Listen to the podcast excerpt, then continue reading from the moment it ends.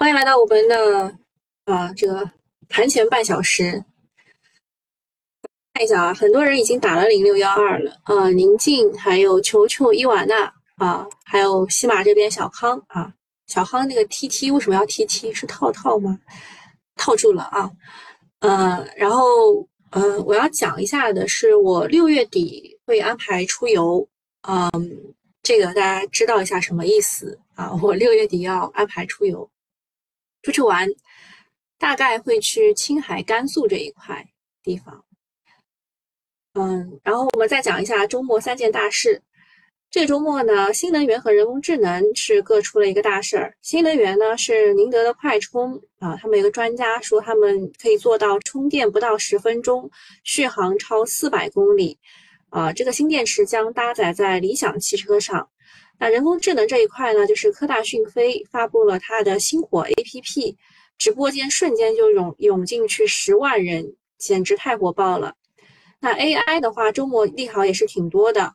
除了科大讯飞发布了星火 APP 以外呢，韩国的教育部说将从二零二五年开始在中小学引入人工智能数字教科书，AI 加教育上的一个新的突破。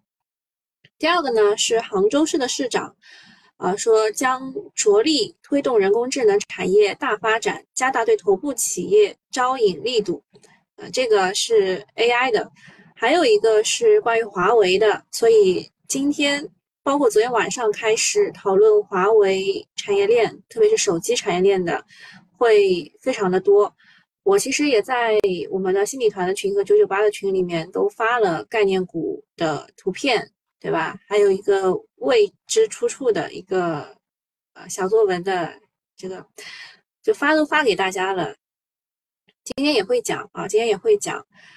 嗯，这个的来源是研究机构 Counterpoint Research 啊，他说呢，华为海思会将在今年下半年重新发布支持 5G 的。麒麟芯片，并使用中芯国际 N 加一制造工艺代工，性能方面可以媲美台积电的七纳米。换言之，继三年前台积电停止华为订单之后，华为再度推出五 G 手机，而且啊说这个它它在近期上调了二零二三年手机出货量至四千万部。那么在年初的时候，它的目标是设在三千万部这样。所以就是华为手机的产业链。也是今天关注的重点，一个是宁德的快充，一个是人工智能，还有一个是华为的手机产业链，这是周末的三件大事儿，看看大家有没有要讨论的。呃，默默细语说这个直播前的 AI 自动写的作文吧，不是，也是别人写的公众号，我就早上我会听一听嘛。其实，呃，其实早上我们这个盘前半小时是给大家做信息差的补充的，嗯，就炒股啊，它其实是有呃信息差，还有呃预期差，还有认知差。就比如说你早上来听这个直播是补充你的信息差的。然后，呃，我平时周二、周四下午会做，就两点半的时候，我会做这个主题演讲这一块的主题讲解。那个其实是预期差，就看看有没有什么预期之间的差距，就是我觉得很好，但是市场还没有发掘的东西。啊，然后到了就是九九八的用户，就是会更深层次的跟大家讲一下认知差，就是很底层的一些逻辑啊，就是。每每个人他可能需要的东西不一样，所以我给大家提供的服务也是不一样的。还有就是早上的这个盘前半小时啊，我讨论下来，我跟我的同事们讨论下来，觉得确实花了很多时间啊。然后可能未来会收费啊，可能就是我出游回来之后，七月份开始我们就要开始收费了。呃，我觉得大家平时也不是很珍惜，呃，收费开始可能会更珍惜吧，特别是呃，就免费的用户。还有新米团的用户，就是我看大家的回看次数也不是特别的高啊，希望大家啊珍惜一下啊，珍惜一下。好，先讲宁德时代，宁德时代呢放了大招啊，它是在六月十号下午的二零二三世界动力电池大会的主题论坛上，有一个首席科学家，宁德时代首席科学家叫做吴凯，他透露呢，今年宁德时代的某客户的一款车的快充效果。好明显啊，不是理想嘛，对吧？说这个车它充电不到十分钟，续航超过四百公里，以后呢也可以做到，可能做到五分钟充到四百公里。这个是它公布了最新的这个快充的进展。啊，毫无疑问，这个技术肯定就是麒麟电池的技术。某客户大概就是理想汽车，拭目以待。以前手机的快充刚出来的时候是充电五分钟，通话两小时。这个是 vivo 还是 OPPO 啊？对吧？当时就是这样，很多人质疑的。现在电动车十分钟续航四百公里，估计很多人也不是很相信。但是宁德还有一个目标，就是未来充电五分钟就要续航四百公里。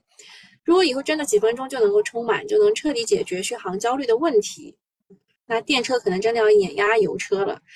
但是我我看大家很多人不太明白的一点是，你的车要快充，那个快充的桩它也要快充啊，啊，就是这两个东西得跟上啊。从那么从投资机会上来看呢，如果新能源汽车未来哪个方向？呃，仍然会爆发式增长的话，那肯定就是充电桩，尤其是超级的快充，绝对是有前景广阔啊。总之呢，为什么国常会到各个部门都是出政策来支持新能源车？啊，不仅是因为汽车是国内第二大产业，还因为普及新能车能够很大程度上去摆脱石油等能源的对外依赖啊，这个才是真正的大旗，就是能源安全这一块。我们一共有四大安全和一个数字中国嘛，大家都记得没有？回去发，回去再再就是复习一下，复习一下，就是我应该就是近期会上传，就是十四五的那一期，大家都再再去复习一下啊。那今年的 A 股很奇葩，通常在中美竞争当中占优势的行业，我们给的估值就比较低，这也是之前新能源的 那个。基金经理他在路演的时候提到的，他说为什么中国做好了就变成制造业了，我们做不了的就全部是高科技。啊，我们给估值比较低的就是比如说新能源，包括光伏、风电，还有电动车、化工、造船等等。而通常呢，我们被卡脖子的行业给的估值就很高啊，这个就是叫预判你的预判，现在好的未来不一定好，现在差的未来不一定差啊，这个就是我们 A 股奇葩 A 股。看大家要讨论什么呀？呃，J 三九说还有一个航空的消息哦，那是我漏掉了，我没有看到航空的消息，要不你给我讲讲啊？建云说，憨豆先生说电车污染更大，技术更新还需要很长时间，不看好。嗯，其实我也不是很看好，但是我刚刚其实也提到了，我们。我们国家也知道，就是特别是锂电，它也是很污染环境，特别是它用十年之后，你准备怎么处理掉，对吧？它对环境污染也很大。但是为了摆脱能源的辖制吧，我们只能只能去发展这一种，嗯，呃，那个郭关杰来告诉大家了，就是我们说的。这个四大安全分别是，呃，我觉得好像不对，一个是能源安全，一个是农业安全，就粮食安全，军工，军工，我忘了耶。我们我们可以回去再，就是你们可以去百度一下四大安全。啊，这边。呃，默默细语说啊，如果充电充太快了，电网受不了。哎，这个也是的，就是我们现在的整个的电网的布局，就不是按照你可以快充去做的啊。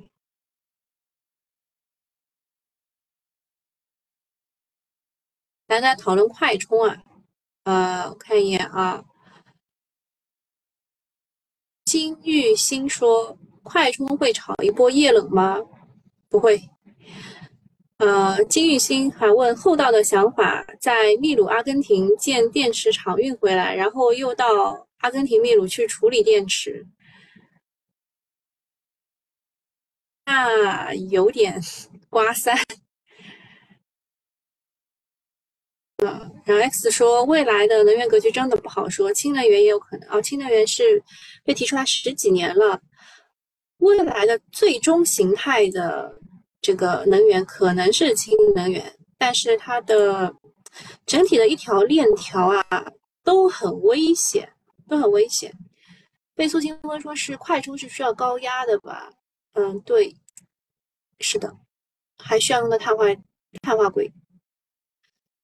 啊，不讲这么深的问题了。如果你们要讨论就是很具体的问题的话，下午两点半啊，周二、周四下午两点半都可以来找我讨论。然后讲一下 AI 教育啊，韩国率先在 AI 加教育上有所动作，说二零二五年要开始在中小学引入人工智能的数字教科书。这个时间点是挺妙的，应该也是经过深思熟虑的，觉得在这一年半以内呢，AI 教育能够迅速的发展到相对成熟的阶段，到可以落地使用。教育行业，教育行业因为强付费的性质，落地场景明确，刚新属性一刚需属性一直以来都是 AI 加比较重要的一个方向。如果呃，如今呢，韩国要确认二零二五年应用，说明 AI 加教育政策支持的潜力比较大。另外就是呃，AI 这一块，就是科大讯飞周五发布了讯飞星火认知大模型 V 一点五，这个是五月六号发布的讯飞星火认知大模型的一个升级版。这次的升级星火大模型，除了教育场景继续进化之外，还拓展了工业场景和医疗行业，所以 AI 的。就是它炒完了这个娱乐传媒这一块，是不是会向教育、医疗还有工业去发展？这也是大家关注的。那民生计算机的民生计算机的团队，他们解读是，呃，觉得就是二零二五年引入，然后二零二八年要全面覆盖啊，就是 AI 教育在韩国率先得到了国家层面的高度重视。然后韩国是著名的教育内卷大国啊，那么 AI 可以实现因材施教，或将明确路径之一。嗯，这个说韩国他们的二零二二年的课外辅导费达到了一一千四百三十八亿人民币，同比会增长百分之十点八，创下历史新高。而接受课外辅导的中小学生每月会支付支出。也是增长了百分之七点九，韩国真的很内卷。然后关于华为的这个事儿呢，就是都是产业链那个人士啊，说他会把二零二三年的出货目标调至四千万部，年初的时候是三千万部啊。那市场研究机构 Omedia 他说，二零二二年的时候呢，华为的出货量是两千八百万部。这也就意味着华为二零二三年对于手机出货行情是很有信心的，啊，因为就是按照去年两千八，今年三千提到四千万这样的一个就是目标来说，相当于今年的目标增长要达到百分之四十三。但是一季度的全球手机销量是下滑了百分之十三，但是华为在逆势的上调，就很振奋啊。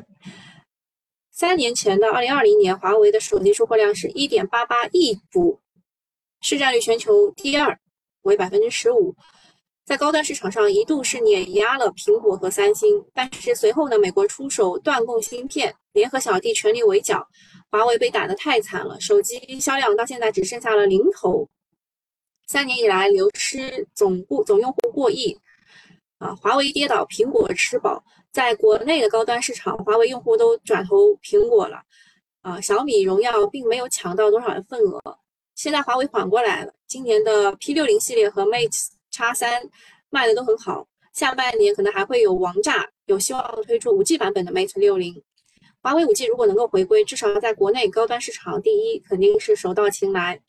总之呢，华为调高出货量，加上五 G 旗舰手机的预期，对于华为的手机产业链都是一个利好，尤其是对于供应链当中的射频芯片、模拟芯片、手机零部件等等板块。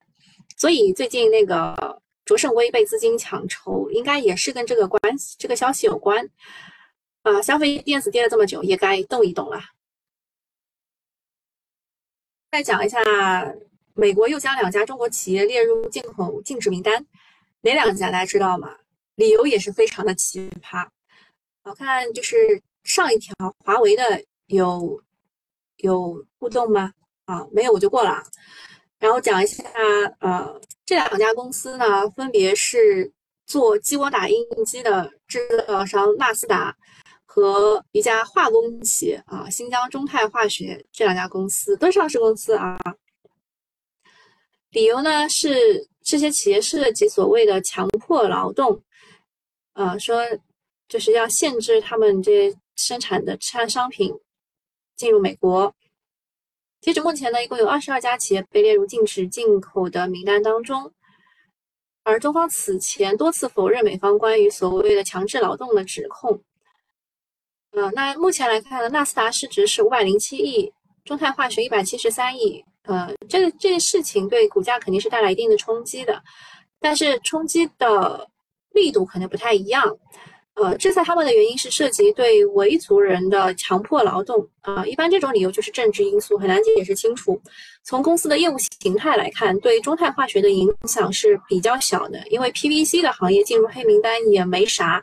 但是纳斯达的影响会巨大，因为他们有一家美国的子公司叫做利盟，占净资产的比例很高。那么如果这家就是这个不能，就是他们产的东西不能够给在美国里面卖，在美国卖的话，这下要壮士断腕了，大出血了。呃，有消息称呢，美国的呃国务卿啊，马上这个要访华了。呃，每次他出来之前都要通过这种方式向我们施压，那我们就不吃这一套。嗯，下一件事情是。央行行长易纲，他出来要力挺经济了，然后还有这个金融监管总局的书记啊李云泽也最新发声，这都是在上海调研的时候说的。呃，央行行长易纲呢说的是预计二季度的 GDP 同比增速会比较高，啊 CPI 下半年有望逐步的回升，到十二月 CPI 同比将在百分之一以上。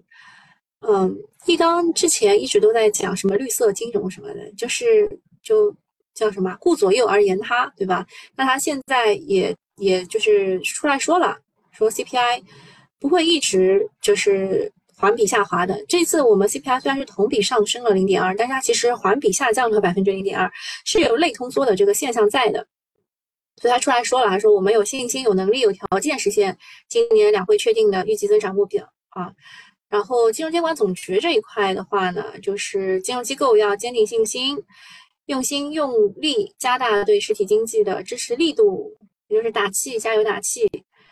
啊，五月的经济数据是低于预期，各方的发声也来了。先是周五的盘后啊，易纲说话，然后他说的是有一句话，他说的是加强逆周期调节，啊。就是可能会有调控力度的加强啊，比如说降息、降准、放水这种，呃，然后金融监管总局说的是，呃，要支持实体经济。另外呢，呃，小强是在七号到八号在辽宁调研，说了要强调在深化改革开放上下功夫，积极推动构建全国统一大市场啊，巴拉巴拉。总之呢，最近一周的官媒喊话到证监会议会晚的发生，到央行的易纲，到金融监管总局，就再到总理讲话，是一种很明显的信号，说明政策在酝酿当中，就等着落地了。那么大家就是一直在等的是什么呢？是降息的一个预期，就是呃，由于现在啊这个大行要降存款存款利率，呃，大家在想是不是就是。降完存款利率后，十五号的 MLF 会降一降。那 MLF 降了，LPR 会不会降？呃，就是申万宏也给大家泼了一盆冷水，说 MLF 的这个降息概率是比较低的，因为呃 MLF 的利率可能会短期的影响汇率的走势啊。呃，源于商业银行净息差扭转仍需时日，汇率。尚未完全稳定，居民购房的偏好仍不稳，并非好的降息时间窗口。如果真的要降的话，得等到下半年啊，下半下半年。然后他说年底的时候吧，呃，可能会走出 N 型的复苏，然后人民币对美元可能会回到六点七呃六点九到七这个范围，那个时候降会比较好啊。这个是市场人士的一个观点。我看看这个，呃，这个这个易纲的发生，我个人也觉得可能，可能这一次今就这个这个月吧，这个月降息可能性比较比较难，啊，然后我们也不要看他们是怎么说的，我们要看他是怎么做的，呃，怎么做的呢？就是两大巨无霸公司来袭了，华虹啊，还有先正达这两家公司，华虹是要融资一百八十亿。然后先正达呢是要融资六百五十亿，是就呃六百五十亿的这个先正达是 A 股近十三年来最大的规模的 IPO，然后一百八十亿的华虹是科创板史上第三大 IPO。啊，就本周 A 股是这个最大的压力就是抽血，然后就先是六百五十亿的先正达将上会，啊，募资三百亿的华电新能也会上会，再加上华虹半导体的一百八十亿，三家加起来超过一千一百亿。另外呢，本周还有十只新股啊要发行上市，年内最大规模的解禁也来了啊，也来了，光邮储银行要解禁三千亿，就大家都很担心啊，说本周太难了。而且本周还是这个什么四六级，还有中考的时间，就高考完了要中考，所以，唉，啊，最近很多的官媒集中喊话，要提振大家的信心，但是抽血反而是越来越多啊，不知道该说什么好。希望大 A 股加油吧，使出洪荒之力，顶住压力，并且。毕竟全球都在争创新高，我们如果还跌跌不休啊，那将是市场和股民不能承受之重。但是你看，这上证现在稳住三千二都很够呛，科创板可能还要继续创新低啊。希望听一听股民的意见，多给市场一些喘息的时间啊，期盼信心早日到来。现在就是缺信心嘛。大家有什么要聊的呀？哎，这这一块。他居然愿时光带我说明白了，本周马上清仓，清仓不至于啊，就是因为我知道大家都说这个踏空比套牢更难受，你清仓了你很容易再追高。然后月时光带我说，那能不能强迫毕业生劳动一下，快点强迫我们就业吧？你是毕业生哇，我没有想到你这么年轻的。嗯，好，然后这一这块如果没有的话，没有问题的话，我们就继续啊。就是特斯拉，特斯拉的股价是一连涨，马斯克出来嘚瑟了，说公司的市值未来将会超过苹果，苹果和沙特阿美之和。你们算一算啊，苹果现在多少市值啊？一万亿对吧？一万多亿吧。沙特阿美哦，两万多亿吧。我忘了，反正如果加一加的话，那苹果厉害了。它是从最低的一百元，就这个特斯拉的股价从一百元起涨，涨到盘中突破两百五十美元的话，那就是涨了一点五倍左右啊！不只是特斯拉和英伟达天天涨，像是苹果、微软、亚马逊、谷歌、脸书，这股价也都在创新高，呃，跟 A 股众多白马砸的一泻千里，形成了鲜明的对比。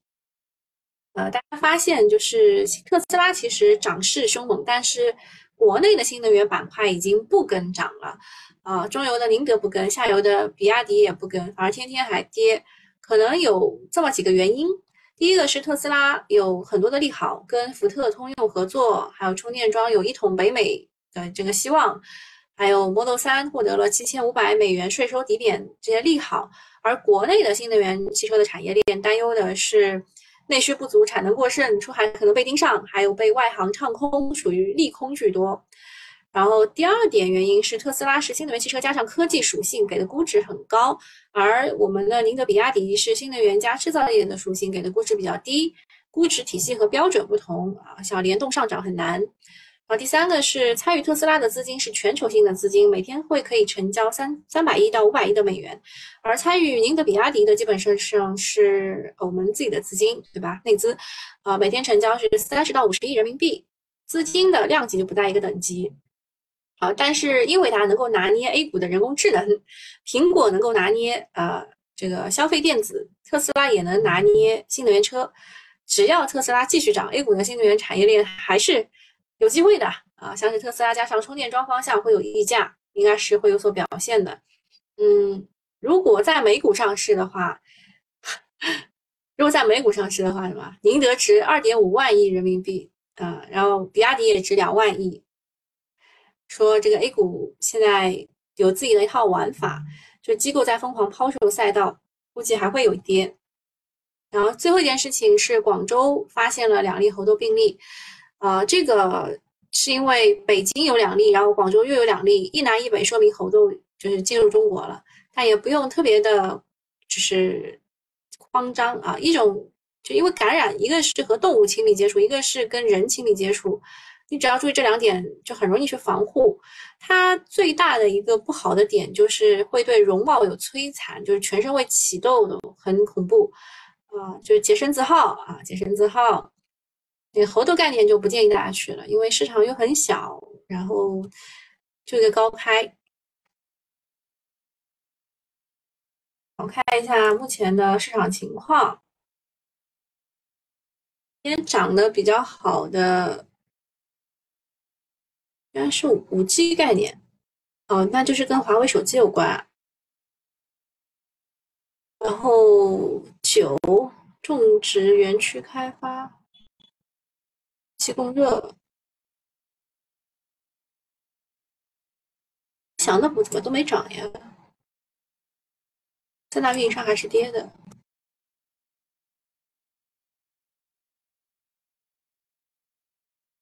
英伟达概念涨的是最高的，我已经像华丽创通还没讲，它就已经涨上去了。嗯，然后下一件事吧，就是未来，呃，未来的销量太低了，它如果这样亏下去的话，它可能就就跑不赢，就就甚至连理想它都跑不赢啊。然后海康威视周五大跌的原因也出来了，是英国要求一些场所把海康的设备给拆了，呃，然后市场担心欧洲方面全部跟进，所以会有这个大跌。然后也有人说是呃风流检测啊。下一个是是船舶啊，船舶是央视财经说的，我觉得它不是一个大新闻，所以我没有就特地出来讲。说，随着国家大力发展内河航运，不仅加速了内河船舶嗯那个换代升级的步伐，也给内河船舶制造企业带来了巨大的商机。内动船舶已经成为了内河航运的绿色风潮，就是锂电池也可以用在船上了，这意思？啊？我不太懂，所以我我我我用的是疑问句，呃。下一个事儿是余承东说，中国的 L 三级自动驾驶标准预计在六月底出炉。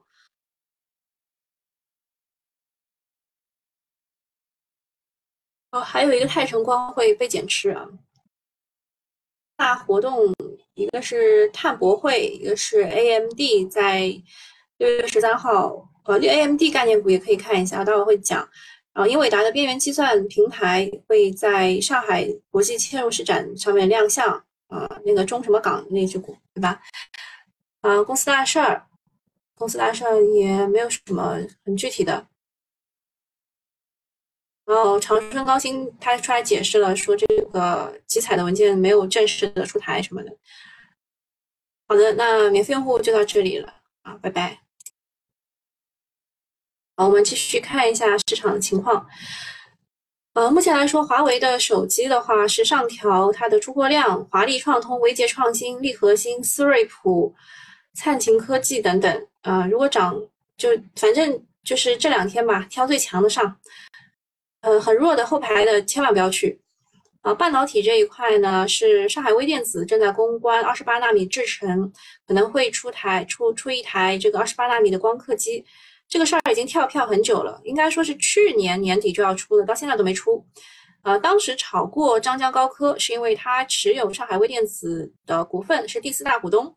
然后福金科技，呃，也当然也炒过茂来光学，呃，都炒过啊，都炒过。三月份已经炒过一次了，这一次可能可能又是借机炒作一下。下面是杭州亚运会，这个是开幕式倒计时一百天，呃，浙数文化，对吧？电魂网络。万事利、杭州捷百、华为控股，大概就是这些股吧。AMD 的话，它是本周三吧，还是周四啊？六月十三，周三啊，周三是会出举办活动。像我们之前讲过的盛虹科技、一博科技、通富微电、奥士康、金海通等等，都是它的概念股。空调的话，我看市面上在推春兰股份，是老牌空调。游戏的话是 AI 加 XR，嗯，炒的是巨人网络、遥记科技这一些，但我觉得恒信东方还是有机会的。AI 加教育，呃，比较重视的是一个，我找一下去啊，就是科德教育吧，科德教育好像是有小作文的。然后海丰的话，它因为利好变利空，呃，我刚刚看到有朋友留言说这个 Sweet 说这个东方电缆崩了，是因为它有一就周五盘中海丰是出了一个利好，说三峡集团发布了江苏大丰八百兆瓦海上风电项目的海缆招标的项目的这个东东，啊，说说明呢，就以前影响江苏海丰的限制因素可能解决啊，有明显增长。但是他在周六晚上，三峡集团又发了一个变更公告，说这个招标活动终止，时间另行通知。招标发布不久之后，之后就很快终止，所以周五盘中预期的限制因素解决又蒙上了一层疑云。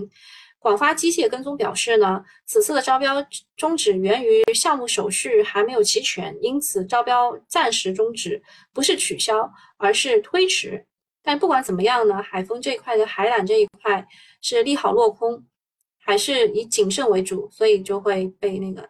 那么，如果它真的是因为呃手续不全而终止的话，那是一个就是低吸的好机会。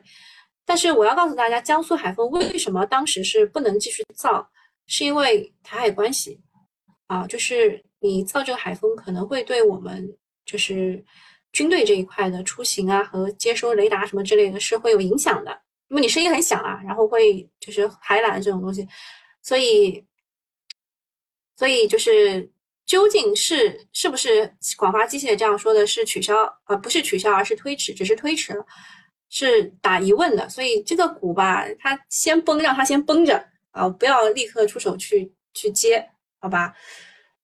这个也是没想到的，就如果它没有任何的消息，它不会崩。反而是它给了一个利好，又变成利空的话，它反而会崩啊。然后下一个事情是宁德快充啊，小作文推的是新锐科技和金达股份啊。新锐科技它是一只庄股啊，是一只庄股。然后华为产业链这一块儿的话，一个是它对二零二三年的出手机出货行情有信心，一个是五 G 这一块，嗯，呃，它的手机出货增速。从原来的百分之七上调到百分之四十三，然后呃市场的份额呃可能也会提升到百分之九点二，所以射频芯片、模拟芯片这一块可以看一下，像是捷华特获得了华为的哈勃入股，在电源管理模拟芯片上是有多品类广覆盖高性能的产品，赛微电子是合作做了这个滤波器。然后力核心的话是有各种基站的合作，然后大富科技的话是折叠屏的手机转轴供应商，然后这张图昨天在群里已经发给大家了，还有另外一张图就是没有出处的一个产业链的总结，刚提到了几只就是比较新的股啊，美美兴盛，它是接收接收端无线电芯片壁垒比较高。啊，然后还有立新微啊，也是的，手机电源管理芯片，立核心啊，手机检测龙头，这些股我应该都把它放在一起了。华为手机啊，自定义的股里面我都放一起了。嗯，像卓胜微的话是射频芯片，最近确实是有上涨。然后射频芯片还有一家是维杰创新，这两家，然后涨得比较好的是。立核心直接一至二十厘米，我们也没有办法啊。然后杰华特的话是华为哈勃的入股是冲高回落的，呃，华丽创通还有其他的都已也就这样吧，也就这样吧。就华为我们只能找最强的股上，弱的不能去啊，弱的很容易第二天就被埋了。然后券商 IT 是周五晚上。呃，中国证券学会说，就是这个什么三年三年安全这个什么什么提升计划，鼓励信息科技水平投入资金啊，不少于二零二三到二零二五年平均净利润的百分之十，或者是营业平均收入的百分之七。那么大家算了一下，前十大当中有七家是不符合上面的要求的，所以可能会在券商 IT 当中投入更多的金额。那么券商让大家关注的是恒生电子和顶点软件啊，恒生电子的话。它中报的营收是百分之二十到二十五，扣非是翻倍以上的增长。然后顶点软件的话，预计中报营收是会增长百分之二呃三十五左右，啊，然后扣费净利润也是接近翻倍的增长啊。就是如果券商有这块的这个投入的话，那恒生电子和顶点软件是比较受益的。然后游戏这一块，很多人来问世纪华通，世纪华通确实以前是游戏股，而且它由于它有那个什么点点什么那个那个游戏啊，它的业绩应该算是游戏股当中业绩比较好的。中报是不会差的，然后它和利通电子还有腾讯共同去建 IDC，去做这个算力租赁这件事情啊，形成了股价的催化啊，所以世纪华通算是算力和游戏的双重属性，可以去看一看的。世纪华通可以看一看的。另外呢，还有两只大家以前不知道的游戏股，一个是天舟文化，还有一个是紫天科技，这两家都是要推一个 AI 的休闲游戏。呃，AI 休闲游戏就休闲游戏就是那种画面很简单，制作周期很短，容易出圈，可以通过游戏进行互联网广告变现的。比如说之前羊了个羊，还有任天堂推出的动物森林森友会啊，这种游戏呢，就是流流水会很高啊。那休闲游戏虽然制作周期短，但是变现效果一点都不差，可以期待一下啊。天舟文化和紫天科技上线之后啊，他们的流水的情况，这游戏股啊。啊，AMD 的产业链的梳理，像通富微电啊，它是封装测试的第一龙头。然后我们刚刚讲的这个金海通啊，金海通就是卖这个封装设备给通富微电的，所以它是一个 T 二，就是呃第二批第二第二批吧。然后 PCB 这一块呢是盛虹科技、一博科技啊，这两个是比较比较正宗。然后分销商的话是中电港。然后中电港呢，还是这个，呃，英伟达它不是有一个嵌入式展的嘛，就是在中电港的这个展台上去展示的，所以最近中电港的股价是蛮厉害的。然后新源股份，呃，新源股份好像这一次小强去辽宁那块，去北北方，他去的就是拓金科技和新源股份吧，啊。然后服务器组装厂商是工业富联，然后工业富联它的 CEO 啊，我给大家看一下，微业富联它的 CEO 呢，在周五的这个路演会上说，AI 的服务器的需求会超预期，并且上调了今年的盈利的预测，所以他一边在讲，股价就一边在往上冲啊，这是微业富联，其他的应该没有什么。其他的今天应该讲的差不多了，我们可以去看一下股价的情况。哦，微界创新确实是冲的蛮高的，呃，然后通富微电，通富微电是 AMD 概念股，嗯，沪电股份啊，也是我们说的这个 PCB 当中比较正宗的啦。还有还有涨什么？博彩概念，电广传媒。金陵体育、姚记科技、